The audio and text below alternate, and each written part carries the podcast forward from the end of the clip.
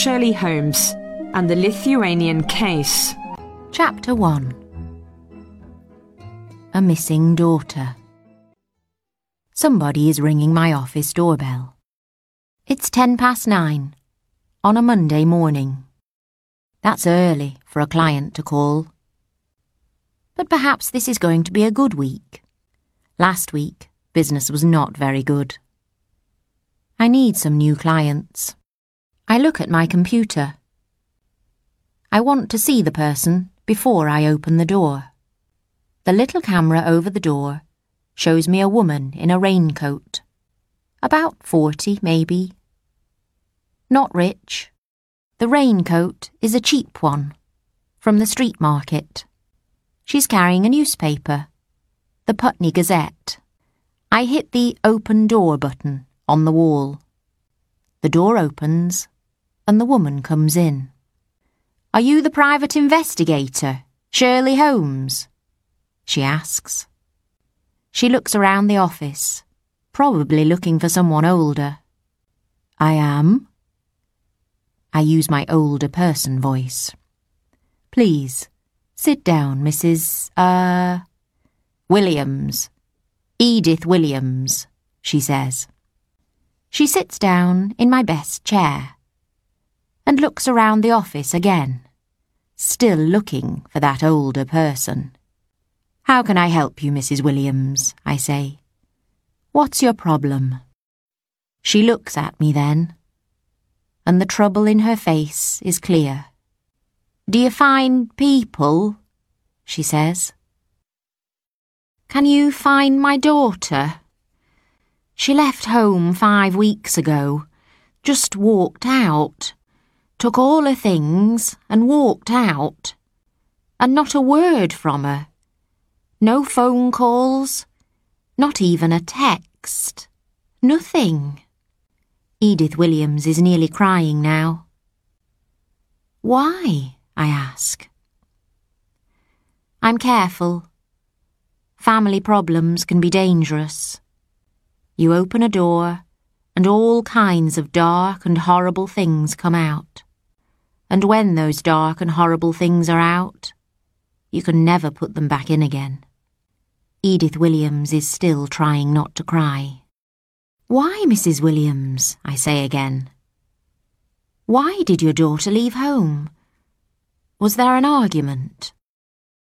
Not with me, no. It's her father. He. now she really is crying. Five weeks of crying, all in two minutes, in my office. I get her a cup of coffee and sit on a chair next to her. Tell me all about it, Mrs. Williams. Take your time. The daughter, Carrie, is fifteen, I learn. She likes boys, has lots of boyfriends, doesn't listen to her parents. So what's new? Many 15 year old girls are like that. But the new boyfriend, Edith Williams says, is older. And he's not English. He's a foreigner.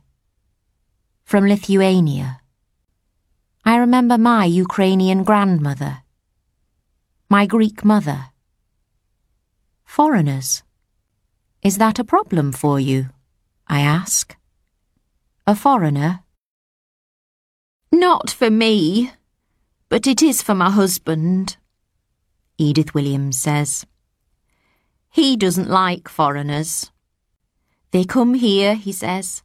They take our jobs. They take our houses. They take our money. And they can't speak English. He gets very angry about it. He says some horrible things to Carrie. I don't want this foreigner in my house, he says. And Carrie goes crazy. She calls her father some horrible names, and he gets really angry. He's shouting and Carrie's crying. They don't stop for hours. Edith Williams stops for a second. She can still hear the shouting and the crying, I think. And what happened next? I ask quietly. The next day, Mrs. Williams says, Carrie left. Early in the morning, before we all got up. She left a letter. Have you got the letter? I ask. Yes, I have. She gives the letter to me, and I read it quickly. An angry letter from an angry fifteen-year-old. Nothing useful. I give the letter back to her.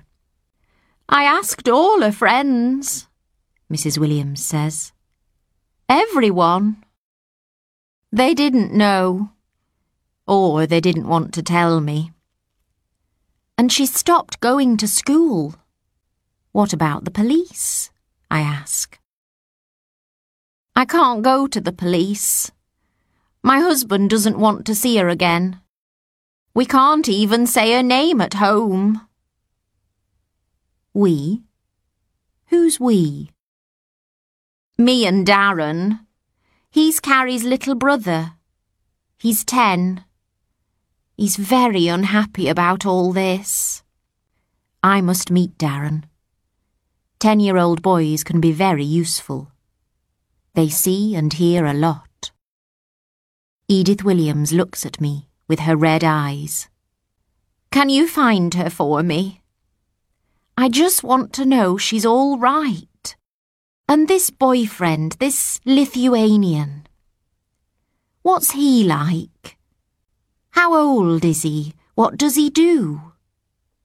Is he kind? Is he the right person for my little girl? I take the job.